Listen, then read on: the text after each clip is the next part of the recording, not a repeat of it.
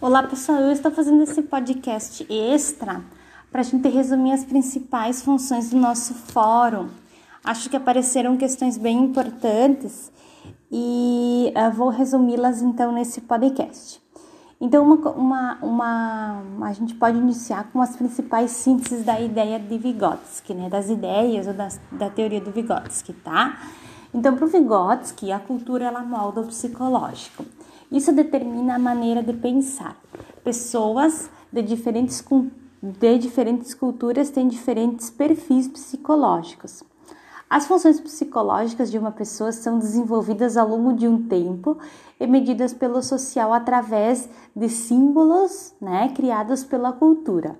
O símbolo ele se transforma no signo, que ele se transforma num representante desse signo, ou melhor, num significado, que assim faz nascer o pensamento. A linguagem, ela representa a cultura e depende do intercâmbio social. Os conceitos são construídos no processo histórico e o cérebro humano é resultado da evolução.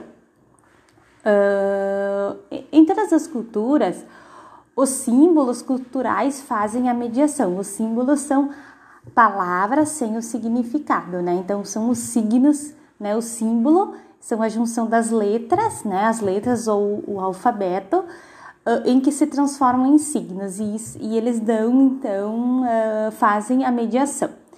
Os conceitos são con construídos e internalizados de maneira não linear e diferente para cada pessoa. Conceitos são palavras abstratas. Felicidade, amor, alegria são conceitos. São palavras que em tese são vazias e que ao longo da cultura esse né? Esse, esse conceito ou esse símbolo passa por um signo que tem um significante e se torna então um conceito permeado por significados. Eles são construídos e internalizados de maneira não linear. Toda abordagem é feita de maneira holística, ampla, e o cotidiano é sempre é, é, e o cotidiano é sempre movimento em transformação. A palavra é o microsmo, uh, o início de tudo, né? E tem vários significados, ou seja, ela é polissêmica. A mente vai sendo substituída historicamente pela pessoa que é o sujeito de seu conhecimento. Vygotsky desenvolveu uh, um grande trabalho reconhecido pelos, pelos uh, estudiosos sobre a formação dos conceitos. Os conceitos espontâneos ou do cotidiano também são chamados de senso comum, aqueles que passam aqueles que não passam pelo crivo da ciência. Os conceitos científicos são formais, organizados e sistematizados, testados pelo meio científico, em que geral são transmitidos pela escola e que aos poucos vão, vão sendo incorporados ao senso comum. Então, conceito é isso que eu falei. Num primeiro momento a gente tem o símbolo, né? A palavra felicidade, ela tem símbolos, a letra F, a letra E ela forma um signo, ou seja, a junção de vários símbolos, né? Uh, e esse signo, uh, então ele é um símbolo e essa junção de vários símbolos é um signo. Esse signo ele tem um significado, ele é permeado, a linguagem como instrumento vai trazer um, né, vai colar nessa palavra vazia significados. Esse é o processo de internalização. E quando eu internalizo o conceito de felicidade, eu penso. Então, conceito é justamente isso, quando eu atribuo um sentido, um, né, um, um significado a essa palavra vazia de um ponto de vista abstrato. Né? Então, pode ser, podem ser conceitos do senso comum, como né, conceitos é, formais. Temos a zona de desenvolvimento real, que ela é composta por conceitos que já dominamos, né, ou conhecimentos, enfim, que já dominamos. E vamos imaginar que um, de uma escala de 0 a 100, estamos no 30. Essa é a zona de desenvolvimento real. Para os outros 70, sendo o nosso potencial, né, Vygotsky chama da zona de desenvolvimento proximal. Se uma pessoa chega ao 100, a sua zona de desenvolvimento proximal será ampliada, porque estamos adquirindo novos uh, conceitos. Estabelece três estágios para a aquisição dos conceitos. Conceitos, de novo, são é, palavras, são objetos, mas predominantemente palavras da, da cultura e da língua que são abstratos. Então, felicidade, amor, liberdade são conceitos abstratos, ou até mesmo isso que a gente está falando, né?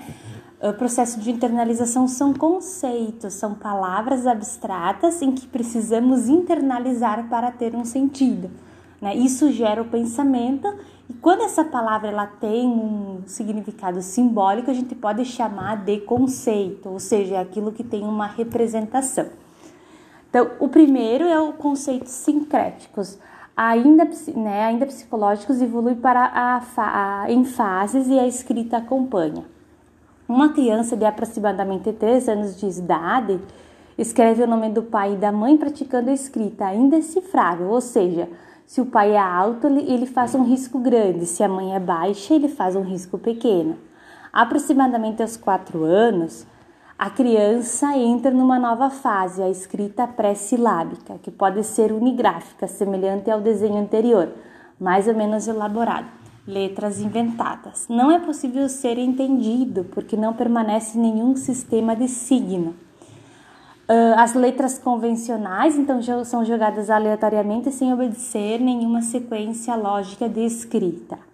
O desenvolvimento aos 4 ou 5 anos, a criança entra numa fase da escrita silábica, onde as letras convencionais representam sílabas, não, uh, não separa vogais e consoantes, faz a mistura e às vezes só as maiúsculas ou as minúsculas.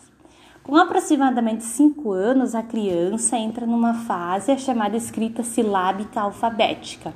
Nesse momento, a escrita é caótica. A escrita é caótica, faltam letras, mas apresenta uma evolução em relação à fase anterior. Mais ou menos com 6 anos de idade, a criança entra numa, na fase da escrita alfabética, que ela já conhece os, o valor sonoro das letras, mas ainda erra.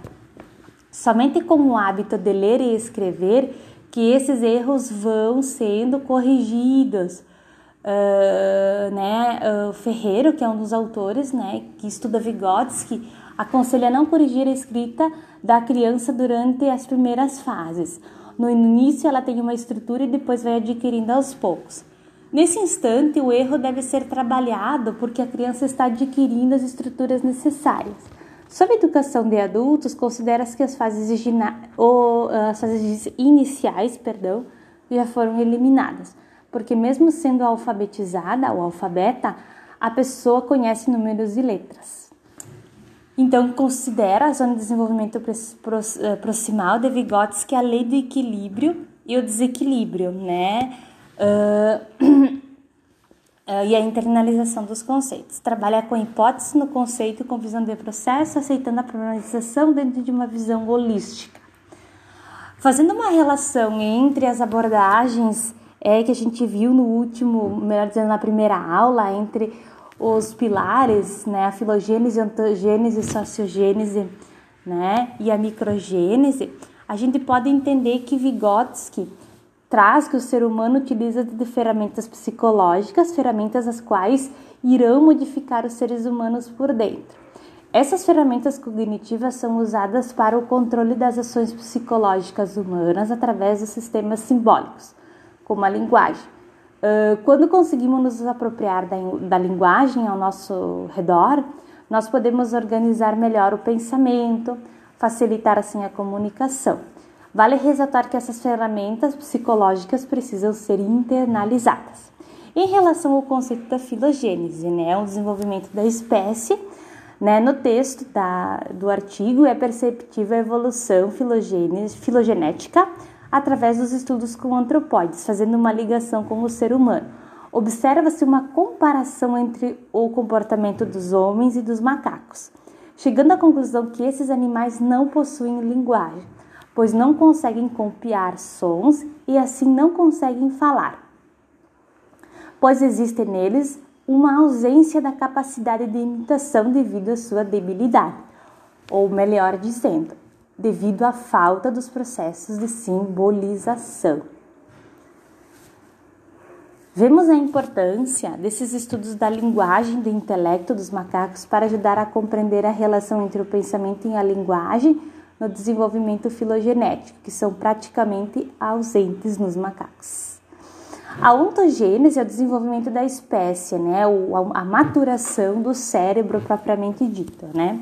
No texto fica evidente o desenvolvimento do pensamento e da linguagem e podemos encontrar existência na fase pré-linguística da infância. O desenvolvimento da linguagem na criança se dá no, se dá no famoso papaguear, no choro e através das suas primeiras palavras.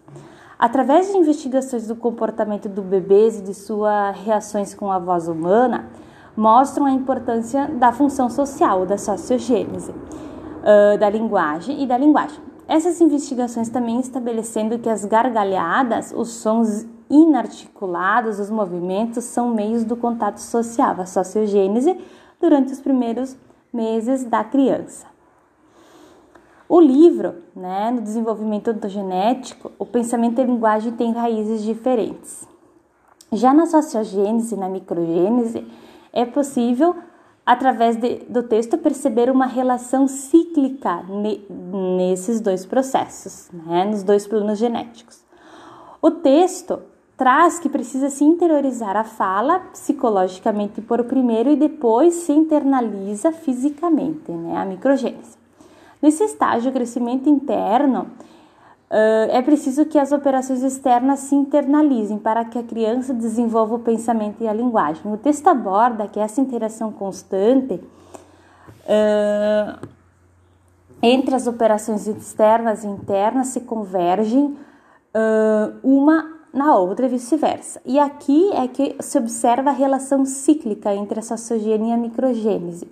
O texto traz uh, que não existe qualquer divisão nítida entre comportamento externo de cada um deles e, e como se um influenciasse o outro. Pessoal, assim, acho que essas foram as principais contribuições do, uh, do fórum, tá? Uh, fico à disposição pra, para retomarmos na próxima aula.